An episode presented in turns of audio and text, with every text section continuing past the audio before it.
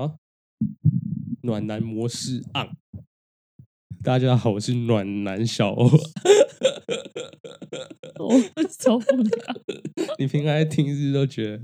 对，就是哦，给鬼给拐，平常至少是这样，听不下去，对，没有办法。那我们现在带来一首《乌梅子酱》，是乌鱼子酱，你是乌鱼子酱，我是乌梅子酱。好，那我们要开始喽，可以啊。我是一个没有没有颜色的。蓝绿黄都没有，我以为这里是多彩的。目前还没有讲到政治，但我希望不要讲到政治，因为讲到政治的问题，通常都会难起。好。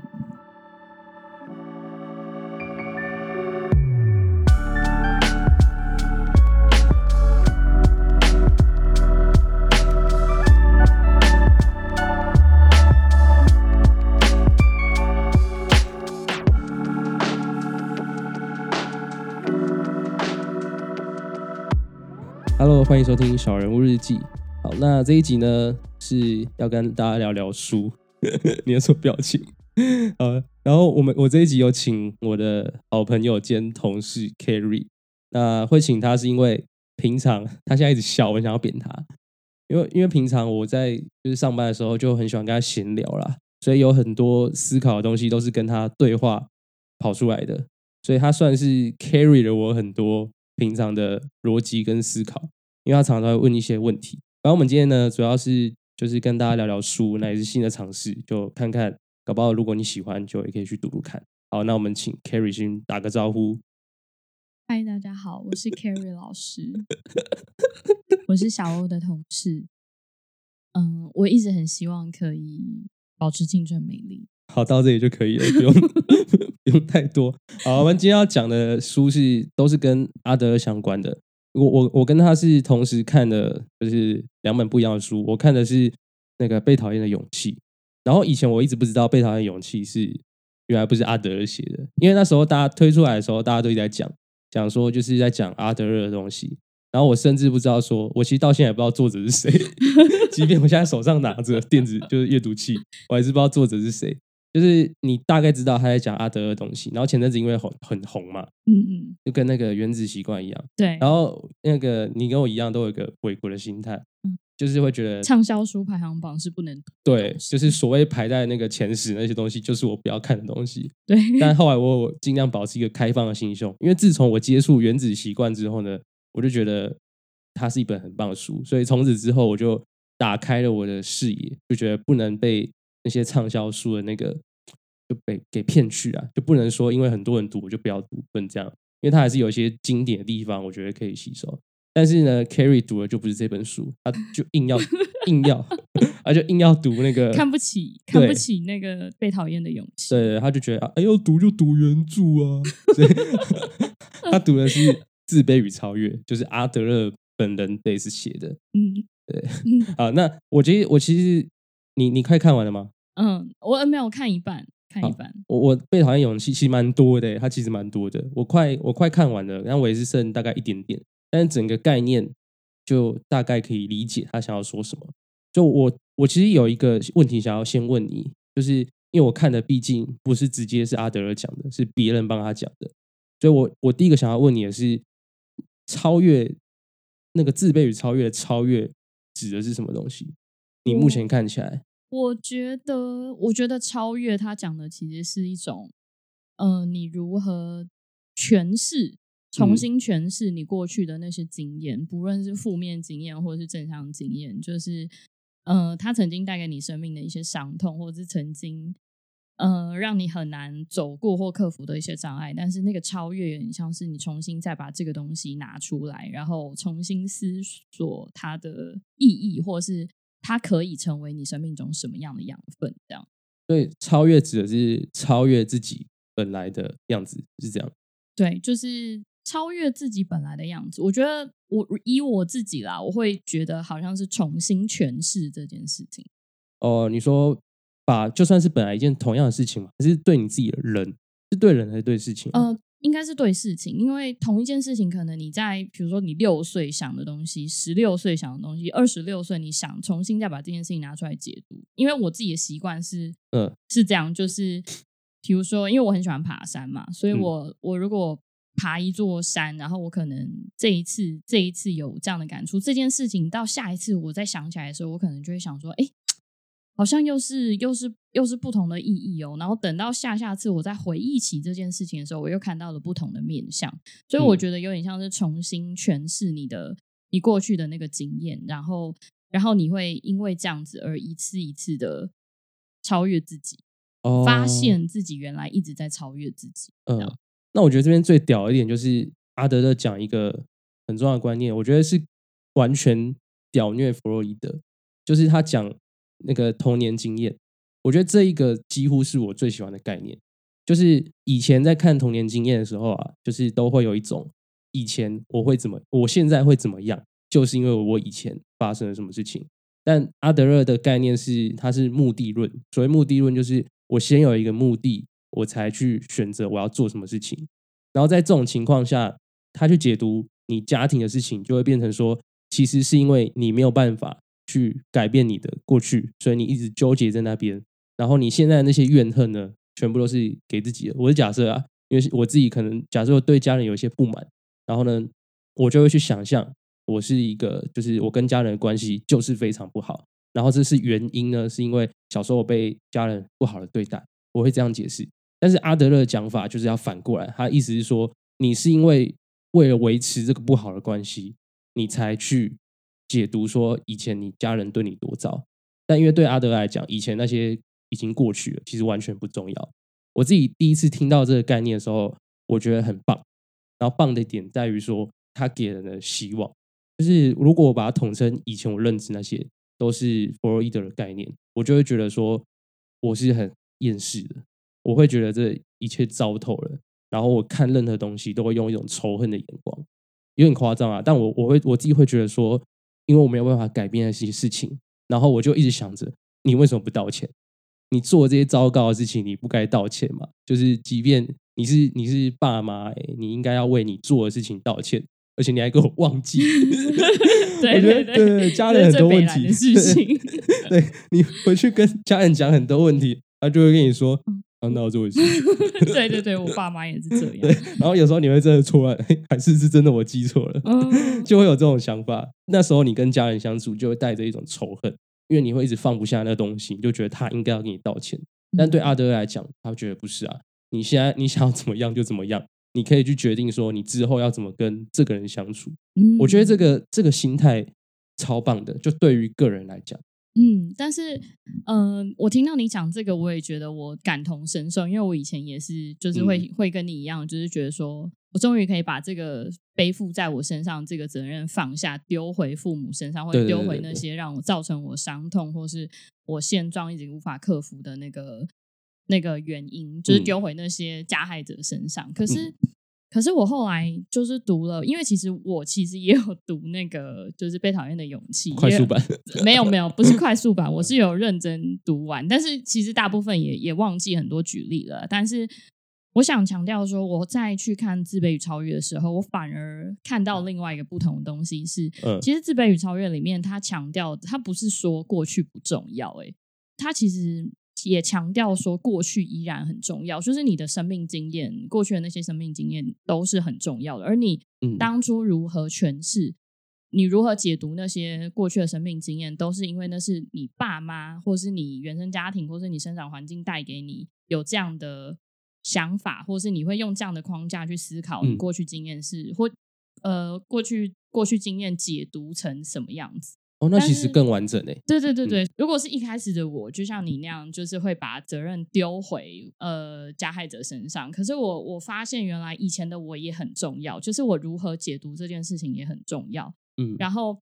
那我只是发现，原来我可以换一个换一个方向，或者换一个方式去诠释这件事情的时候，这样我反而现在只是发现，我现在可以转一个方向，或是。或是用别的方式去面对这件事情。哦，所以你的意思是，连你以前做的那些东西，你都要去回过头想说，你其实你以前做的这些是怎么样子的行为，对，才可以拿来跟现在做一个区隔，才可以做出不一样。不一定是要不一样，只是会发现你、嗯你现在更更宏观的看到自己，有也有点像你刚刚那样讲的话，就是好像好像真的有在自己超越自己的感觉。但是嗯我我想要强调其实是不想要去否定过去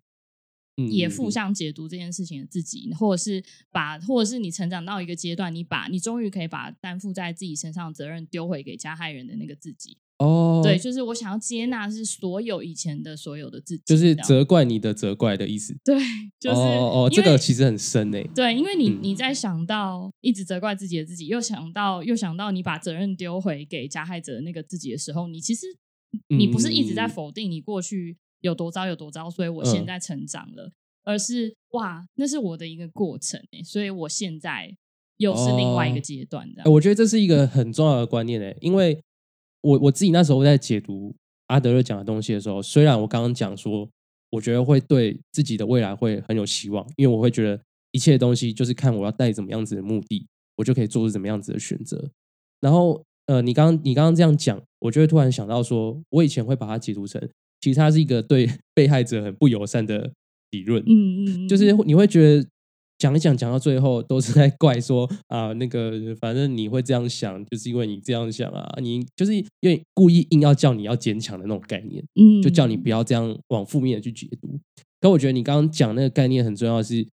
你以前一定有过那种你就是会往负面的去解读的状态，嗯只是说你透过这一层诠释，你知道过去自己是这样子的，好，那你现在这样就这样子去看没关系，可是你现在可以去做出一些不一样的选择。嗯，这个没错，对对对，是是包容。嗯，包容嗯跟重新诠释而已，不是嗯否定。那回到它里面讲一个，我我看了这本书啊，它里面讲的是说，阿德勒认为说，所有的不幸都来自于你的人际关系。它里面也是这样讲吗？还是不同？嗯，日本人乱讲。我 其实我觉得，我觉得他，因为他的他有一章其实也有讲到合作的重要性，这样子。嗯，嗯他其实他讲他有人生的三大联系嘛，他讲的是职业，然后如果跟呃社区连接，还有一个我忘记了社会吧，社会连接。最后达到什么社会意识？对对对对对，我觉得以我我自己思考这件事情啊，我就会想到说，的确是我的困扰是，的确所有的所有的问题，的确都是来自于人来自于人际关系，嗯，嗯，是嗯是脱不了关系的啦。哦，，对，那反而是我想要反问你这个问题你。说我认不认同？对啊，对啊，，因为你是一个比较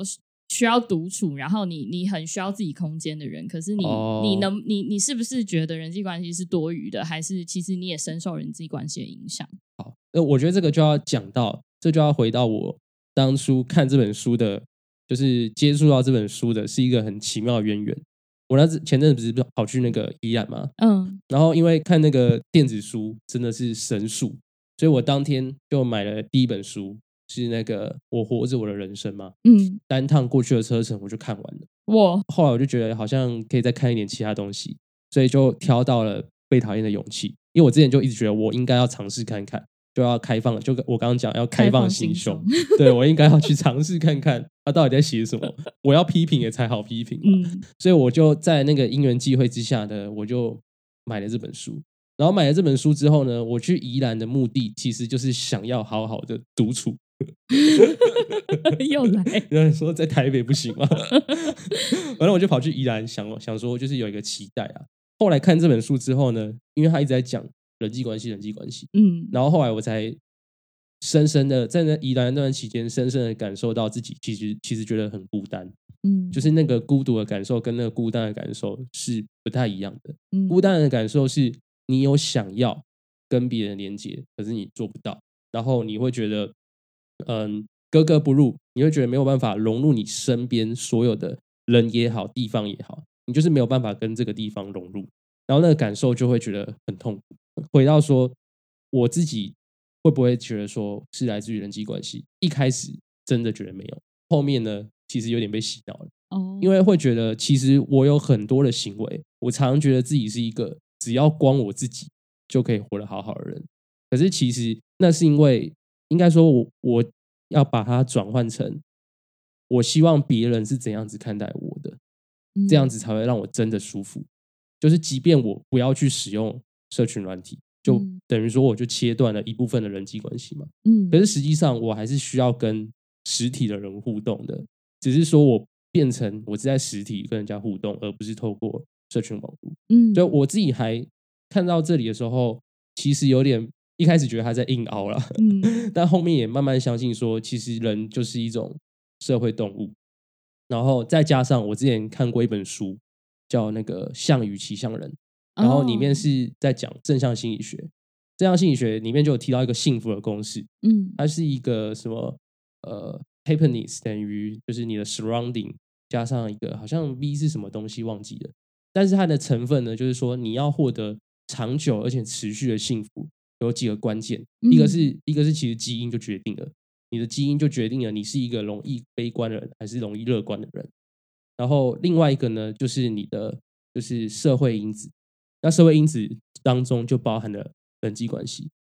对，然后再另外一个就是你可控制的。就是你，你对于生活的可控制的程度，就如果可控的越高的话，你就会越感到越幸福，因为你会觉得一切好像都照你预期的发生。所以我自己其实还就是这样种种的堆叠之下，我自己后面其实蛮相信说，哦，其实人际关系真的是就是你能不能感到幸福的一大因素。嗯嗯，如果如果我们邀请毕好，就可以请他分享。就是因为包括连圣经里面都有提到类似的概念。嗯，没错。我刚刚想到的是那个就是赫许的 犯罪学理论，它就是里面其中也有一个就是社会参与跟归属这件事情。对。那你在讲到说跟人际关系跟融入社会这件事情，我觉得你刚刚说一直觉得格格不入的感觉，我想到的东西就是归属这件事情。嗯嗯嗯。什么什么是你的归属？你刚刚有讲到说，其实你也会跟人互动，可是你常常也感到孤独，或是你会觉得有些社交是没有品质的，或甚至不会让你会甚至很耗你能量的。对对对。所以其实我觉得那个所谓的那个所谓的人际关系，我觉得更像是有点像是融入跟归属。对我来说啦，在在我的解读里面，嗯，会是融入跟归属这件事。我觉得有趣的事情就是。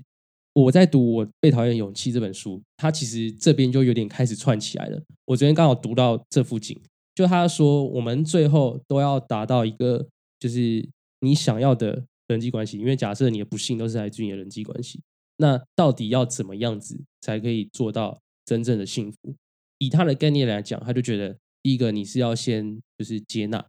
你要先接纳自己。就他其实有点从自己出发，嗯，你要有点像是你要先。喜欢自己，嗯，就有那种毒鸡汤的感觉。自己自己就是自己的归属。你要先你要先爱自己 啊，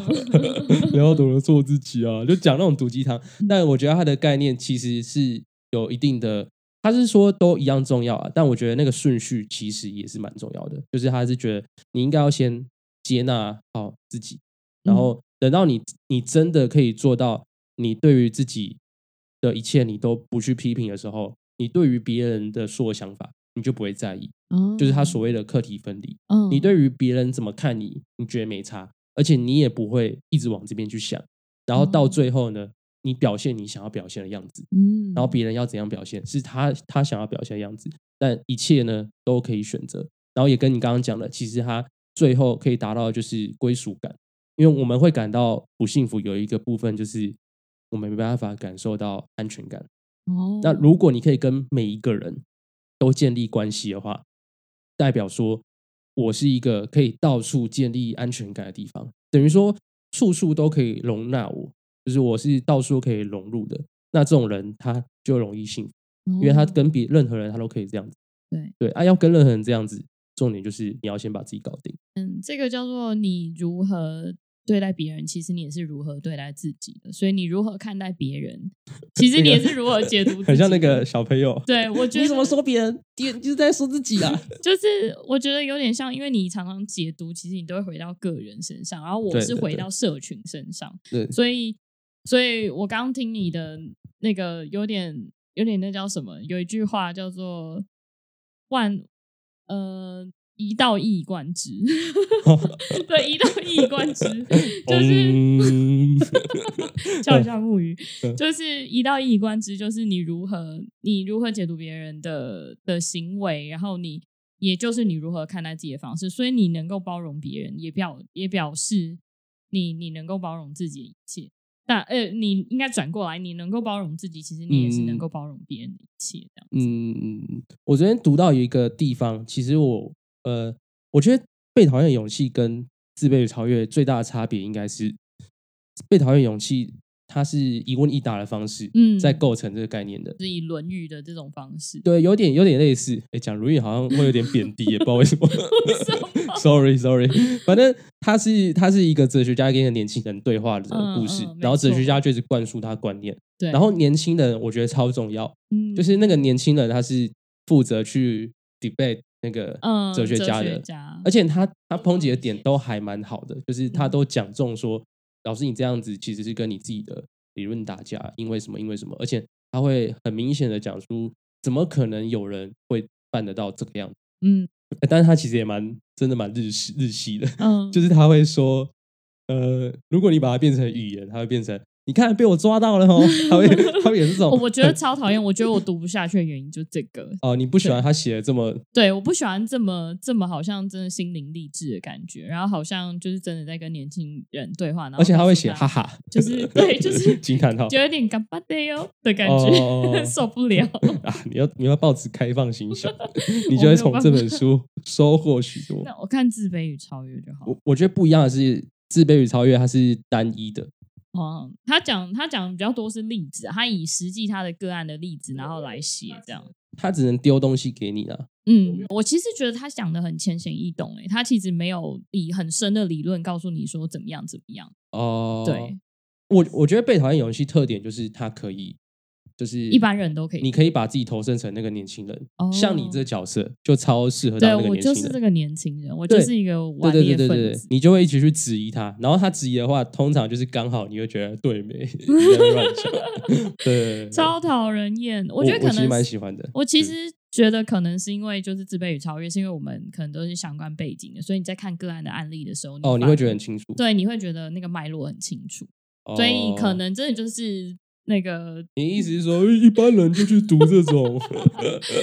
没有，我是说入门，就是总是像我也需要看一些入门的东西。我也是先看了那个被讨厌的勇气，才看自卑与超越。你知道为什么我会翻那个被讨厌勇气嘛？因为我妹买了，她就是、哦有买最近买，她就是不是她前阵子买，她就是喜欢买那种畅销书的那种人，然后我就受不了，想说是怎样，她连原子习惯都买了。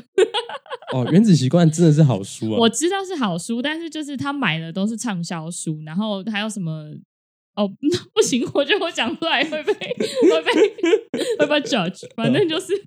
不敢的，对，不敢，反正就是一些畅销书他都买了，那我就挑几本，反正我自己也看一看，然后我就挑几本，想说看轻松的这样。哦，，对，所以我就我我我我有看完啦，阿德勒的那个你的你的那一本《被讨厌的勇气》，你是整本都有看完吗？对，有整本有看完，但就是很很不情愿的把它看完，哦，就是你看的很跳着看啊，很痛苦，边看边。批评的那种。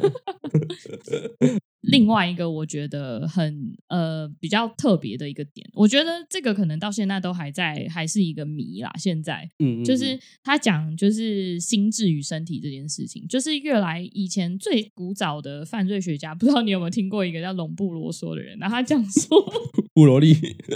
超级隆布赛亚人他讲的是就是身体身体，就是他讲说就是犯罪犯罪人就是。比如说，典型的暴力犯罪人，他会长得像是什么样子？比如说鼻子哦很大，然后什么身身材很矮小，然后很魁梧这样子。嗯，然后如果是如果是 偷窃、盗窃的这种犯罪犯罪者，他就是会是呃很细长，然后很瘦小，然后鼻子很尖，然后嘴巴很尖，尖张头鼠目这样鼻子大，鸡鸡大的。之类的，I don't know。但是 总而言之，就是他讲这个，然后就是，但后来就是一堆人推翻说哪有什么基因决定什么犯罪。这犯犯罪人长怎样之类的，哦那只是一个很像统计学的东西，但是他在里面有讲一个叫做心智与身体的互换，就是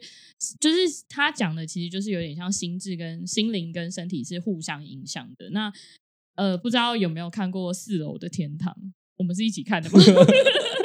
硬要，硬要这样子问，硬要这样讲，就是 有哎、我有看过哎、但就是四楼的天堂，就是他就是在讲，比如说你你平时就是有呃压力很大，都睡不着，所以你习惯侧睡，你才会你才会觉得感到安全感，然后感到感觉到就是哎。有呃被报复的感觉，然后你才睡得着。所以嗯当你长期侧睡的时候，你就会肩颈酸痛或者是什么。以中国人来讲，就是你的气节都卡在那里，对不 对？对就是 对比如说你有高低肩啊，或你因此有什么高低肩或者是驼背什么什嗯么，然后就结果你就会需要被就是瞧一下，对被瞧一下，然后。嗯这个就是有点像是你心心灵，就是其实你心灵有一个压力，所以你导致了你的生活习惯，最后你会变成一个病吗？还是反映在你的身体上面？然后这个它在里面，我就觉得哇，这个是怎样？是神书嘛？就很像中医那种，呃，就是你什么你好像全部都可以解，对不对？对，好像又一到一贯之又来了，就是嗯那个你 你常生气，你就火气大，你胃就不好，怎样你就肾虚，你就怎样之类郑虚为什么看我？之类的，所以就是。所以就有点像是他说，这个心灵与就是身体、心智与身体是是互相串联跟贯通的，所以你时常要去关注你的你的身体跟心灵，这在里面真的有写。然后我想说，嗯哇，只突然变成中医书籍，就是哇，原来你是认同的吗？我是认同的啊、完全嗯认同。可是这个这个章节好像在后面就是比较不被普世的心理学家去认同，因为他觉得身体跟心灵是没有这么没有对没有这么 close，比较大多其实好像都还是会回到心理去如何心理啊童年经验，你也知道现在就是哦。普世的显学是什么，但是我觉得他讲的这个章节就是又又又回到一个很经典的东西，嗯，对，像我这边的例子，他是用那个一个脸红的女孩，我不知道你们有没有这个例子。他就说以前有一个害羞的女生，然后她就是呃一跟人家相处就脸超红，嗯。红到就是很难跟人家交朋友，嗯，因此呢就不敢去跟人家相处。嗯。她有喜欢一个男生，但是因为他很困扰，就是因为他都有脸红，所以他不知道怎么跟这个男生相处。嗯，结果后来呢，这个男生其实也喜欢她，哦，，对，那因为但因为那女生迟迟的都没有踏出任何一步，嗯。然后以以那个年轻人的角度，就是他是反叛反叛的角度，就觉得嗯。说、啊，他就是太可怜了，天生就是脸红，所以嗯没办法跟人家相处。嗯但是以阿德勒的角度呢，就会觉得是因为他先有了一个不敢跟人家相处，所以他才导致他脸红，他才会脸红。哦，然后呢，这个例子到最后呢，虽然不知道是真的还假的，但这个例子到最后呢，就是说这个男生跟那女生顺利的在一起了，那个男生其实也喜欢她，嗯，然后甚至主动去找他的女生。他是要讲的是说，其实那个女生后来就没有再脸红了，哦，就有点证明说，他其实不是因为他有脸红不敢去跟他相处，嗯。而是因为他为了不敢跟人家相处而跑出脸红的，呃，就是反应。哦，对，然后这也跟我之前在跟你讲那个，就是呃，我我跟你讲过嘛，一个一个很有名的你，是跟其他妹子讲过，没有我在节目有讲过 那可能我没听。对，反正有一本有一个 TED 的演讲，然后他是一个心理学家，嗯。就是在讲，呃，他以前是出了一个很严重的车祸，然后当时呢，他被判断是完全就是连大学都没有办法念完的。可是到最后，他的结果呢，是他念到哈佛，而且他现在变一个教授。嗯所以他就后来就去回顾这一段过程为什么可以。当时呢，就是他去跟他的一个类似恩师的角色，就发现说他，因为他常常会有一些表现是他都会内缩，就是有点内向，然后他是因为觉得他怎么出了车祸啊，所以就有很多自卑的情绪上来了。嗯，那到最后呢，他是其实是反过来的，他就告诉自己，他每天照镜子告诉自己说，我我是怎么样子的人，所以我要嗯表现怎么样子。然后他就这样子每天每天每天这样说服自己，直到现在，他却可以反过来变成一个可以读书的人。你发现的差异就是，明明生理上是证明说，用科学来讲，他是一个被证明他没有办法念到大学人，嗯，可是他却可以靠呃说服自己心理的方法，嗯然后去重新建构他大脑的一些连接。后面他就因为这件事情，他去做研究，然后就发现说，哎，其实人的身体是可以反过来影响心理，因为心理影响身体，这个其实有有很多的很多例子了，对但是身体到底可不可以影响心理呢？就是这是他做的研究。后来证实其实是真的可以。嗯也就是说，其实我们比如说我们大做啊，这样大制作跟这样子做，然后做一阵子之后呢，确实会影响你的心态，会是一个比较开放的呢，还是你会变得比较内向？嗯，所以我觉得，我觉得身体跟心灵一定有一个密不可分的关系。所以我我啦，我自己到现在有时候也会提醒自己说啊，有时候早上照镜子就笑一下，好勉强 对有点勉强，因我为我本来就不是这么容易就就是没事就笑一笑。看到一个苦笑的脸的，对对，我可能就比较苦瓜脸，但是有时候就会提醒自己，哎，有时候笑一下，然后心情确实也会比较好。我自己是嗯这样子，嗯你刚刚唤起了我的回忆，我想到他为他当时是怎么写这个心智与身体。他讲的是他，因为他他有就是当过呃战争里面好像类似军医的角色，他是以就是受伤的士兵为那个为个案，然后写出为什么心智跟生生理是是有密切的关系的。嗯那其实内容其实就跟你刚刚讲的很多例子都差不多。我觉得这这件事情就又更深的打到我说，就是我要时时刻刻呃回应到现实当中，我要时时刻刻的去关注我现在身体的状态，然后嗯来如何运用我自己的身体这样。嗯，那身体是不是能够影响我的心灵？我觉得一定是的。就是比如说我如果女生就明显就是那个来的时候，哦，对我也对会 没有了，还是还是其实是因为我们大脑就告诉自己说，哦，我那个要来了，我怎么样生气都可以。哎其实有道理，你融会贯通了，对所以身所以身体跟心灵是是融合在一起的。所以女生那个来的时候，真的千万不要理她，无论是生理影响心理，还是心理影响生理。我现在我现在那个来，我心情不好，对啊，就小心一点哦，就多喝热水吧。大概就是我这样。那我我们那个时间的关系，我们先聊到这边，然后剩下的我们就之后继续分享。好。那这期节目到这边，拜拜。